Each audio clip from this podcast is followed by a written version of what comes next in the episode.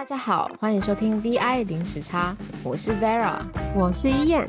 我们在这里会分享海外职场、旅居生活和自我成长，和你分享在不同城市生活的小秘诀，给一起追逐梦想的你。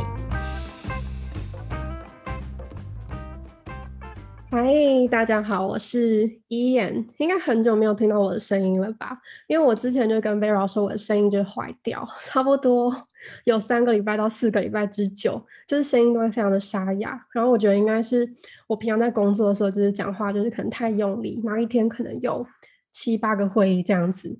然后我之所以为什么声音 recover，然后现在也没有鼻音的原因，是因为呢，在欧洲的家，在都柏林，其实很多时候在房间都会有铺地毯。就是你租房子的时候，房东就已经铺好这些地毯。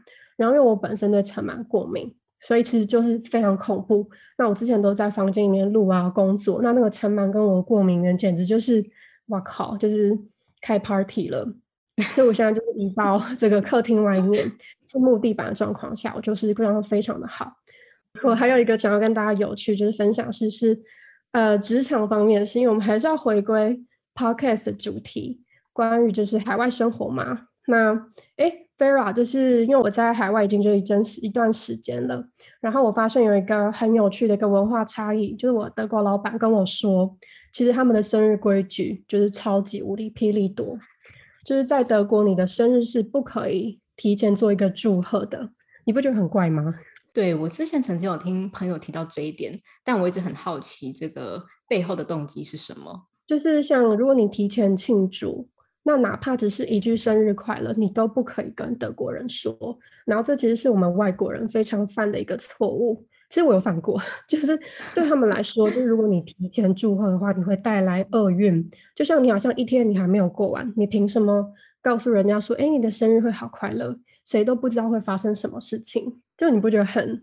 很神奇嘛，因为我其实还蛮常提前跟别人说，哎，祝你生日快乐哦。对啊，而且有时候就因为时差关系，所以有时候真的会不小心，就在还没过十二点的时候，会先到说生日快乐这样子。然后有时候他们也会蛮可爱的，就是会有一些例外的状况，就是准备进入生日趴。然后这是什么意思呢？就比如说，如果你的生日是在礼拜六或者礼拜天，可能比较年轻人他会前一晚办 party。然后，但是大家都会心照不宣，就是不说生日快乐这件事情，就把它当成是一个平常的派对。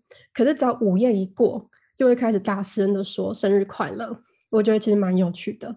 然后，像他们就是寿星要自己准备蛋糕，就是在德国寿星要准备蛋糕给大家吃，其实是不成文的规矩，和我们帮寿星准备蛋糕是完全相反的，真的非常不一样哎，真的。因为在台湾，如果你自己准备蛋糕的话，就是 那是一件非常悲惨的事情，对，而且就是你寿星要请客这件事情，其实是就大家心照不宣，你也不需要提出来。然后像他们北部的还有个很有趣的习俗，就是如果你二十五岁生日的话，你要特别庆祝，因为二十五岁是一个被认为脱离年轻，然后迈向成熟三十岁的一个关键的年纪。好啦，差不多就是这样，就是跟大家稍微小小的闲聊一下。就是如果你有跟德国人工作，或是你在德国工作的话，这件事情就是务必务必要记得。谢谢医院给我们在职场上，这算是一个小 tips。忘记是哪一集有提到了。啊，这应该在俄罗斯那一集的俄罗斯的职场文化里面，他们也是在不管是同事啊，或者像是呃生日的时候，同事都会互相写卡片跟送小礼物，就这一点真的跟东方蛮不一样的。真的耶。然后在爱尔兰是我们有时候会用一个现象，就是啊，可能你可以决定说。你要捐多少钱给这个生日的人？那可能每个人就会捐十欧元这样子，就是类似你自己想要捐多少都可以。然后最后就会把这个捐到的一个钱的 package 就是交给这个寿星。爱尔兰是这样。嗯，那我很好奇一点呢，就是这个 donation 的发起人通常是寿星吗？还是他身边的朋友？我是身边的朋友。我觉得寿星发起就太不要脸了 到时候他可能会收到两百欧元或者三百欧元。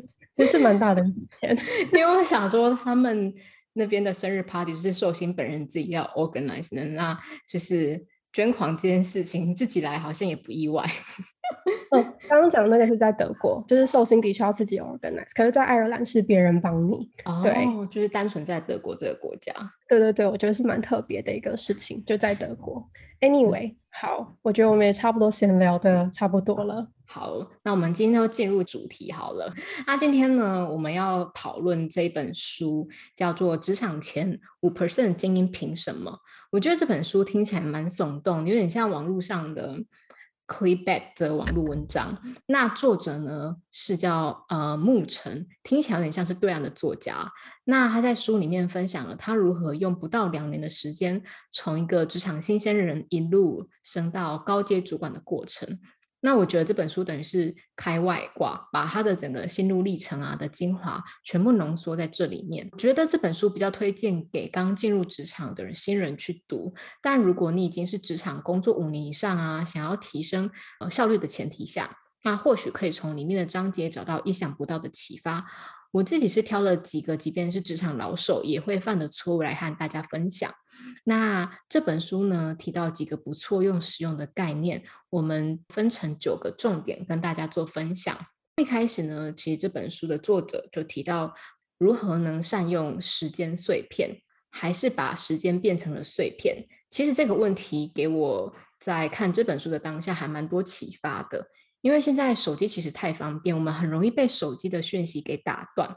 那我可能刚好在写访纲啊，然后突然讯息来了，然后顺便划一下 IG，再回来写稿的时候，发现啊，刚刚的灵感完全不见了。这边有举例到一些例子，我这边可以跟大家分享，就是有呃这本书有提到呢，说像走路去捷运的时间，或是在等捷运的时间，可以收听十到二十分钟的一些时事新闻。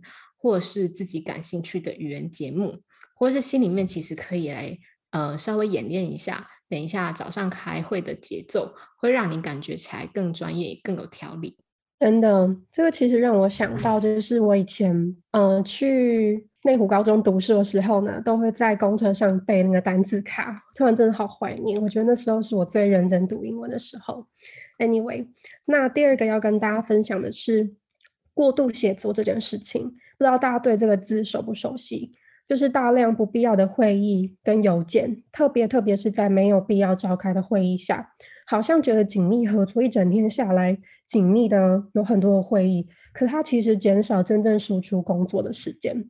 就像你想在工作的时候，就好像是一个线性的一端，一端是你的输入，可能是学习，可能是理解了一个新的概念，那中间的讨论，最后才是输出。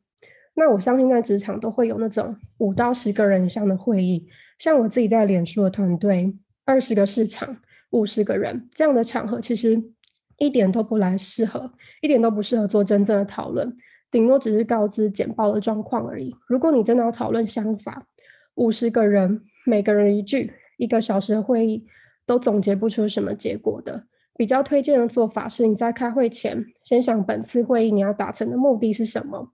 你是要告知大家这个决定呢，还是你要讨论得到审核通过呢？如果你只是要告知状况，那你是不是可以用邮件，不需要用会议？或者以我自己为例，真正的讨论和实际的产出，其实你最好控制在四个人以下，才能够远距工作下最有效率。其实那种很爱开会的领导是让人很痛苦的。我以前初入职场的第一位老板，一直以为这是一种有效交流。我记得那时候会议就是一天可以长达五个小时，他以为这是高效写作的形式，可是没有想到背后的时间跟成本。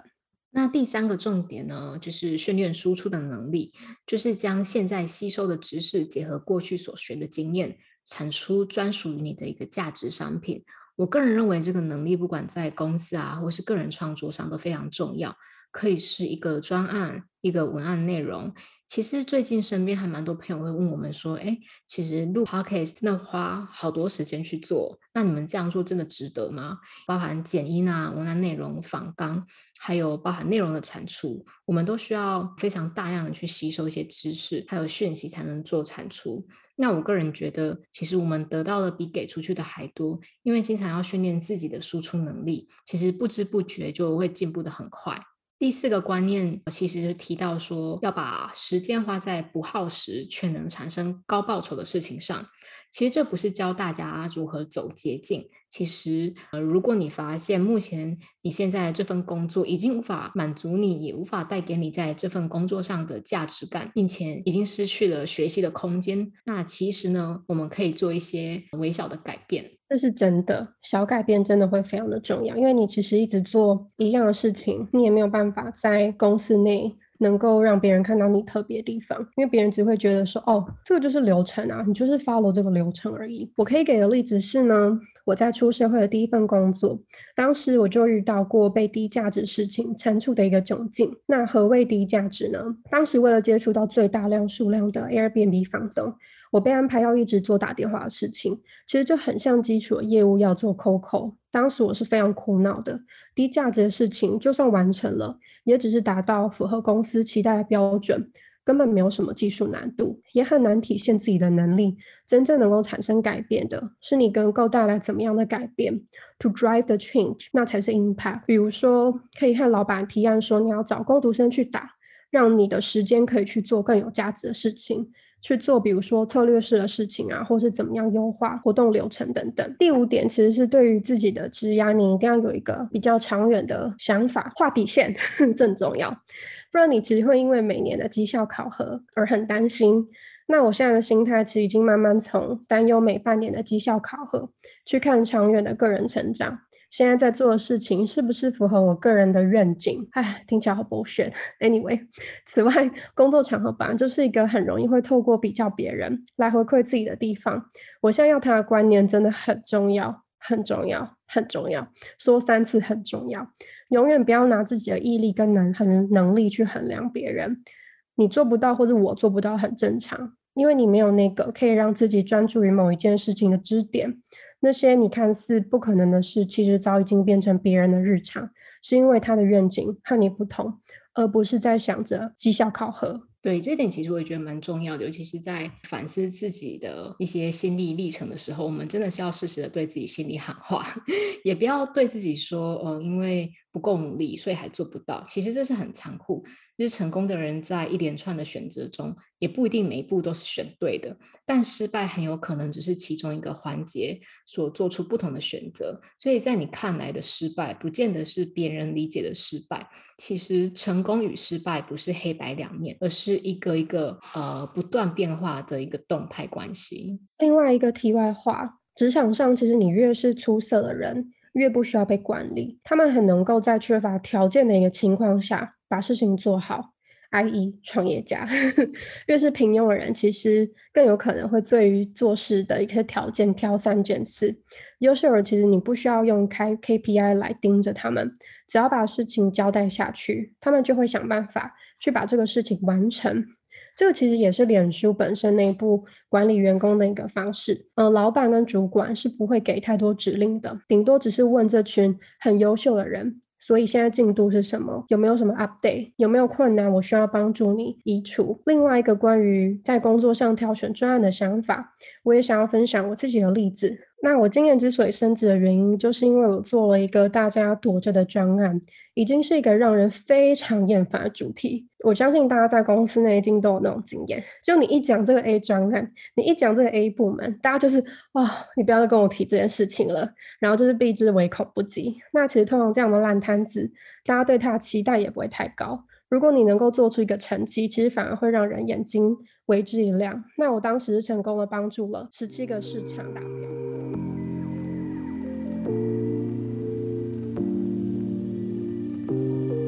这边想要 echo 刚刚伊眼提到的部分，其实我之前有听到，呃，算是人物的专访吧，在外国的一个环境里面，大家很勇于的去表达自己的想法。提他有提到一点非常重要的是，其实譬如他的 supervisor 在开会当中会直接告诉大家说，哎，他这个有一个 project 没有人来做，那他可能在这方面需要 support。那这个时候呢，他就会勇于的举手，成为第一个来扛下这个案子的人。那我提到说，当你第一个举手去扛下这个案子的时候呢，有两个好处。第一个是，当你做好的时候，那之后老板如果想到有案子或是新的一个机会，他自然而然的就会联想到你。第二个好处呢，是当你来承担这一个重要的案子的时候，其实也比较容易去跟老板去征求一个 support 的机会。那其实是一个增长自己经验的快速方法。第六点呢，我们会提到在职场上的人际关系。其实我们知道有一种人啊，在职场上特别不讨喜，就是没有能力。却靠着吹捧事实有落差的人事物，就是我们所谓的拍马屁，来得到上司的青睐。但是这样特质的人呢，最终是无法在职场上有所贡献，并且有能力去带好一个团队。那为什么我们今天会讨论到这一点呢？其实我认为拍马屁和说好话其实是一线之隔，差别在哪里？